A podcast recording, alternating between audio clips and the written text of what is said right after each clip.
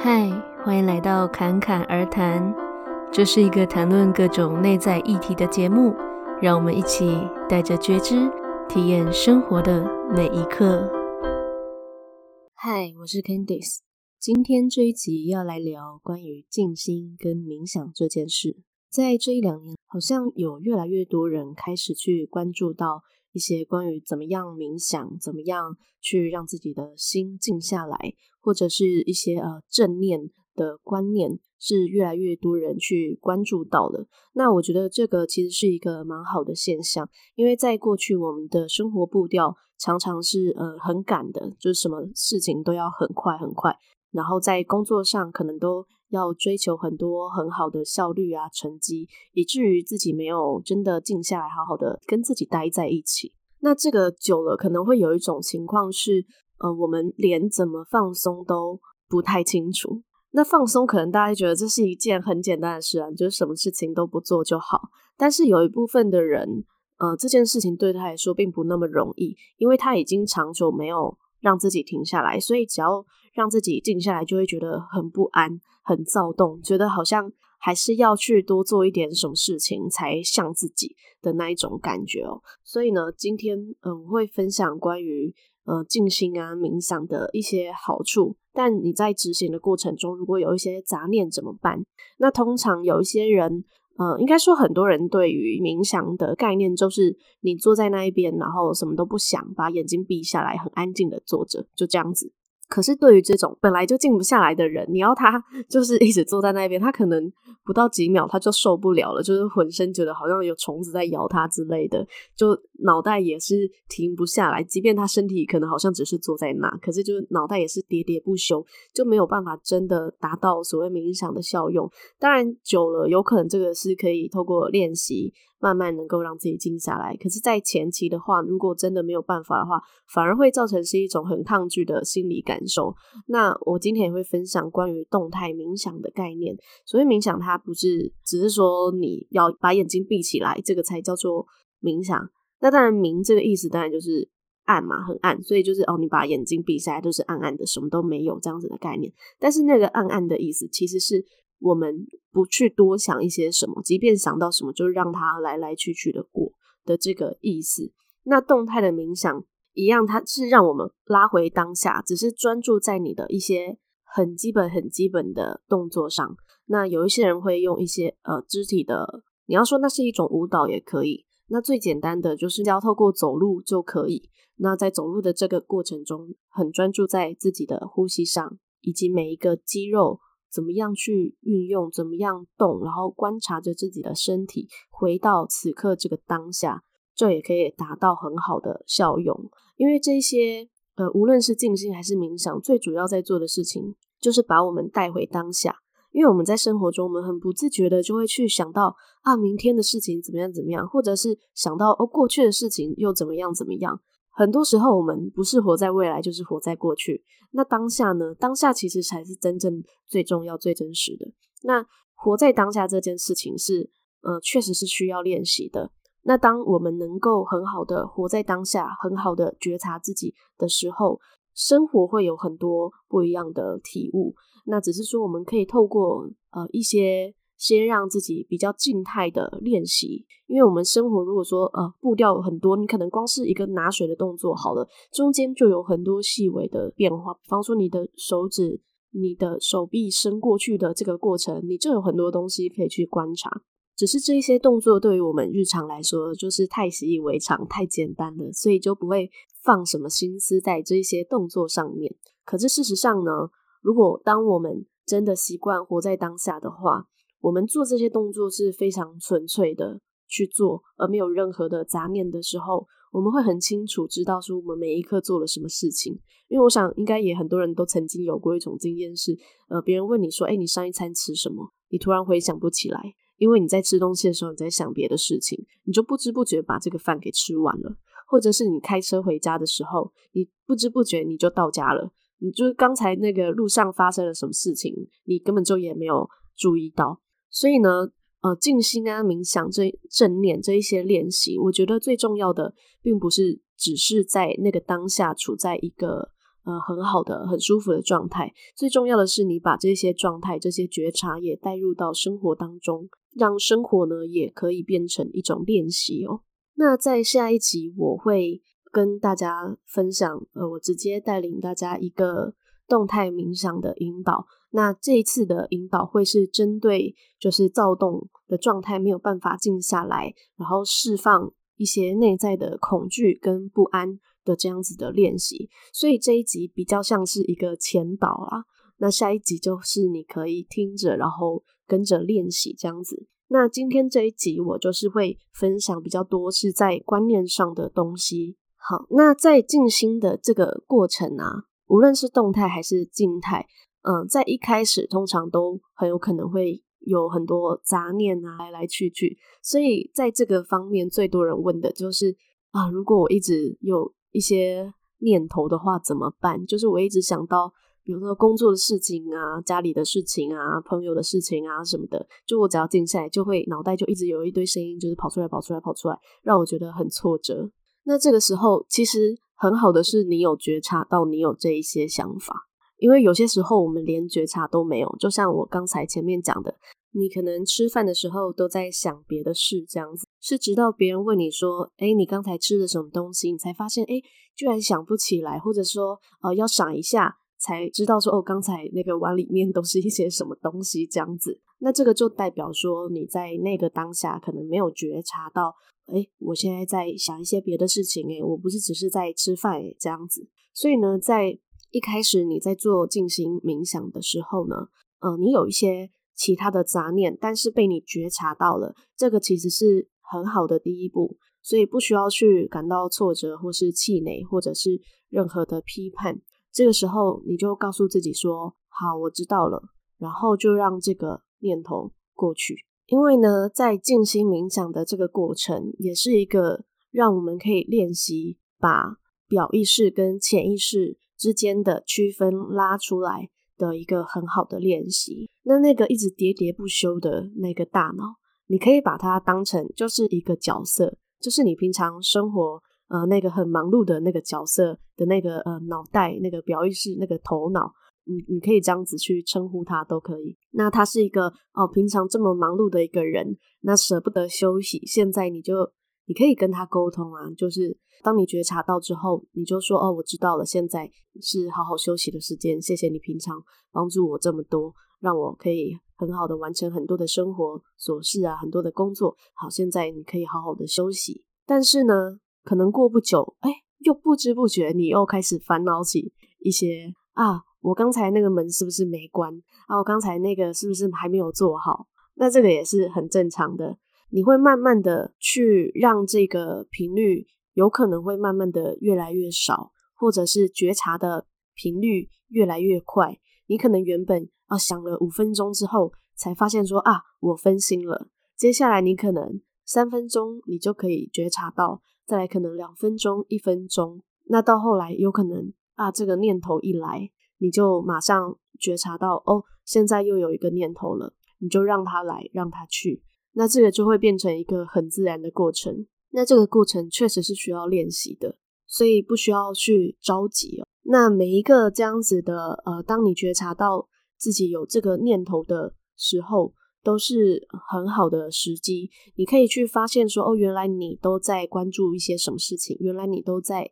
担心一些什么事情。那当你在这个静心的时候，你能够练习出啊，时时都觉察着。自己的念头的时候，在平常生活中，你就可以把这个感觉延续下去。当你呃遇到任何事情，有任何的感受或者情绪的时候，你就可以很呃很快的觉知到说，哦，原来你现在是对这件事情是有这样子的反应，你对这件事情原来是这样子的感受，那你能够比较清楚的去看到你自己更深层的。那个信念是什么？而为什么看待这件事情会有这样子的反应？你的脑袋里面到底装的是什么？而不是就直接被一些直觉的反应牵着走。那再来关于静不下来的一个原因呢，就是呃，我们可能不习惯让事情、让感受自然的流动。尤其是在生活中或者工作中、家庭中等等的，很习惯去做很多的安排或者掌控的这样子的类型的人哦，在一开始如果说哦，你要让这个事情自然的发生，然后自然的去接受这一切，让它完全不透过任何的思考去自然的发生，这个过程在一开始可能会。呃，有一点不安，你会觉得说这个是你没有想过，你不知道会发生什么事情，即便它不一定会发生什么可怕的事，可是毕竟它就是一种未知。那多数的人对于未知的东西都会带着一些不安跟恐惧的感受，所以这个是非常正常的，因为我们在日常生活中已经习惯用表意识，习惯用头脑去做很多很多的事情，可是我们忽略了，其实我们的潜意识的力量是我们表意识的三万倍。嗯，不要怀疑，就是这么多倍。所以我们的潜意识当然有分成比较浅层的跟比较深层的潜意识，但事实上真正深层的潜意识是非常充满智慧，非常了解一切，包括我们现在为什么会坐在这边做当下在做的事情，其实也都深深的受着潜意识的影响哦。所以呢，我们可以练习的是让表意识跟潜意识合作。并不是说哦，当我们去倾听呃潜意识的声音，跟去关注到我们内在的一些想法的时候，就要把表意识啊，把脑袋丢到一边，并没有，就是你并不会因此就变成一个傻瓜，或者变成一个什么都不会的人，而是要让我们这个也很聪明的表意识来好好的跟这个充满智慧的潜意识去合作。那只是在一开始的时候，我们的表意识并不清楚我们潜意识里面到底有哪一些东西，所以必须要去。放宽这个掌控的想法，那有一些人他可能一开始比较不容易放下这么多，那你也可以一点一点的练习，没有关系。每一个人适合的步调不一样，那当然也有一些人是他可以很全然的接受呃命运的安排，或者是就跟着心里的感觉走，这样子的类型也是有。那只是说你不需要去觉得说哦，别人很快，你很慢。你就要觉得自己是好或不好，没有，只是每一个人的生命轨迹跟步调是不一样的而已。所以呢，如果在一开始你要让自己静下来的时候，你很明显的感受到一些不安全感或者是恐惧感，这个可能就只是来自于你对于未知、对于静下来的这个不习惯而产生的感受。那这个时候，你也可以先透过关注在自己的呼吸上。然后你可以想象或者感觉吐气的时候，把这些不安跟恐惧都借由吐气的时候吐出去。那这个会有实际的效用，是因为情绪它都是一种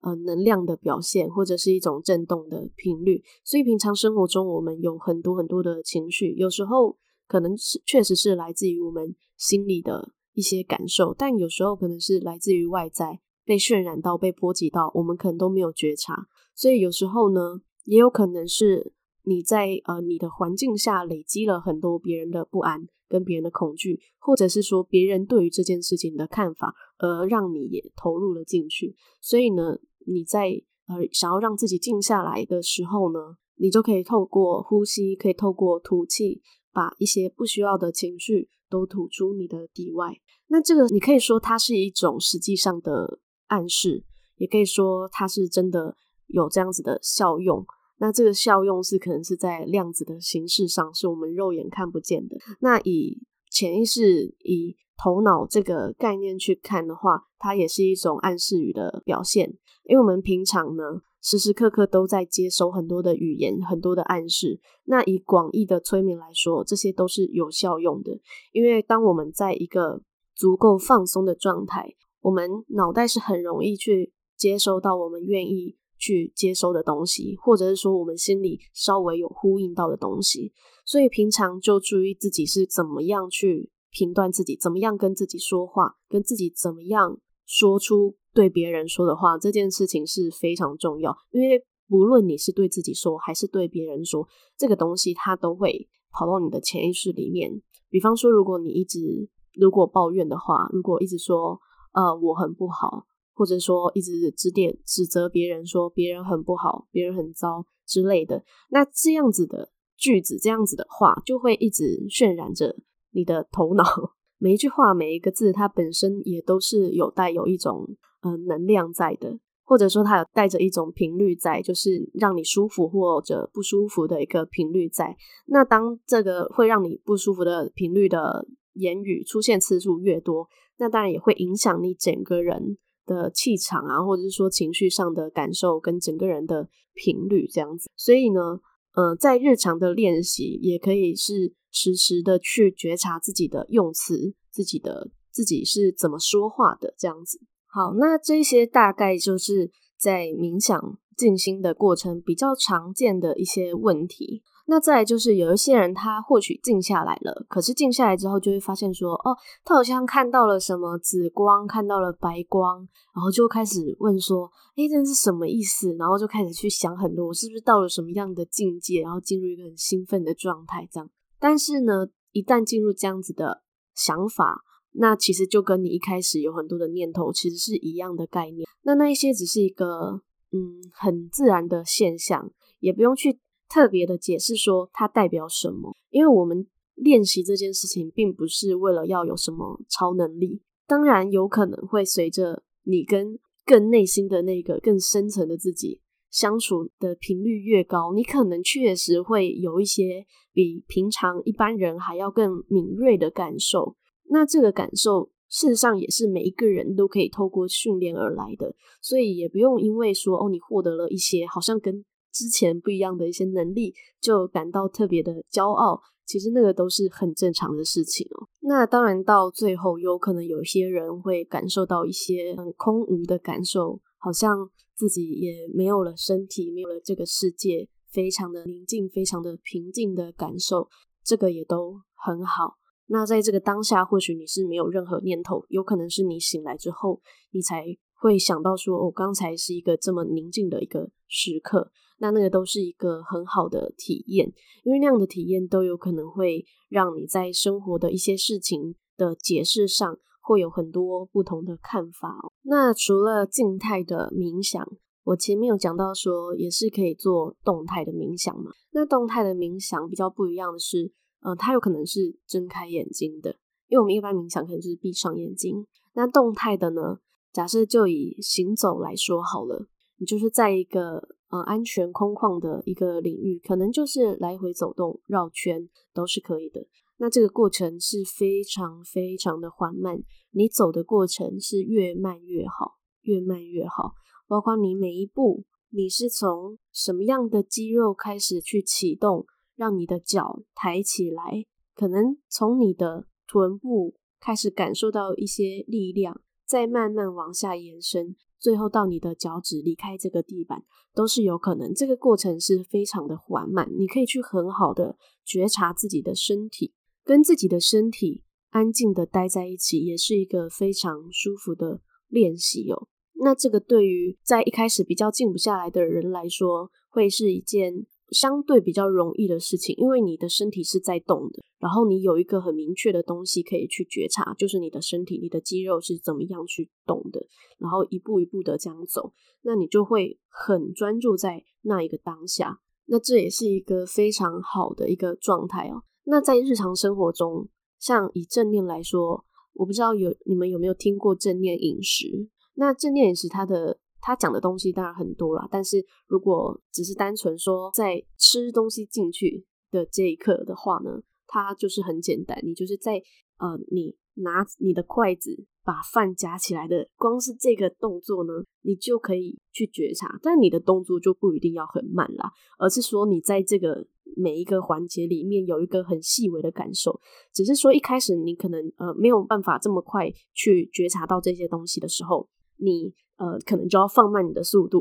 不然可能诶、这个动作一下就没有了，你根本就还来不及去觉察一些什么。所以在一开始当然可以放慢一些动作，然后把这个东西哦放到嘴巴里面之后呢，先不要咬，先去感受，诶、这个东西它在你的舌头上的感觉，它的味道是什么？你的感受是什么？身体的感觉是什么？心理的感觉是什么？再慢慢的一口一口的去咬，去感觉这个食物是什么。所以，当你习惯做正念饮食的时候，你会发现说，光是吃饭这件事情中间就有很多你可以去觉察的东西，你根本就没有时间去做别的事情。因为当你边看电视边吃饭的时候，你常常就会忽略掉原来你吃的东西是这么美味，或者是说哦，原来你这个东西它有这么多不同层次的感受哦。那这个练习呢，就是可以让我们在同样的一个瞬间接收到不同的资讯。这个也是很多人认为的。特异功能或者是超能力，像有些人可能就会觉得说，诶，为什么你跟这个人相处可能才几分钟，你就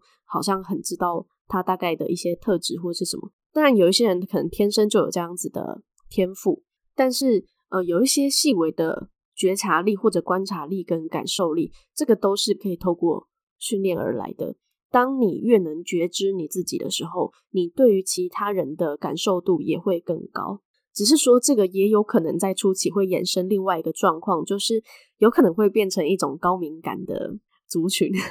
这个可能就是另外一个课题，就是我们必须要学会去保护自己，然后也在恰当的时候可以去调整自己的开关，而不是说哦，一直去感受到别人的一些很细节的东西。那这个也会让自己的脑袋杂讯太多，那这个就是呃另外一回事了。总之呢，当我们对于自己有越多的觉察，对于生活的很多的看法跟解释，就会有很多不同的角度。你会发现生活开始有很多不同的可能，然后你也会发现说，原来自己拥有的有这么多，而不是只是在表意识上面知道。你可能是真正的知道说，原来你拥有了这么多，可能包括。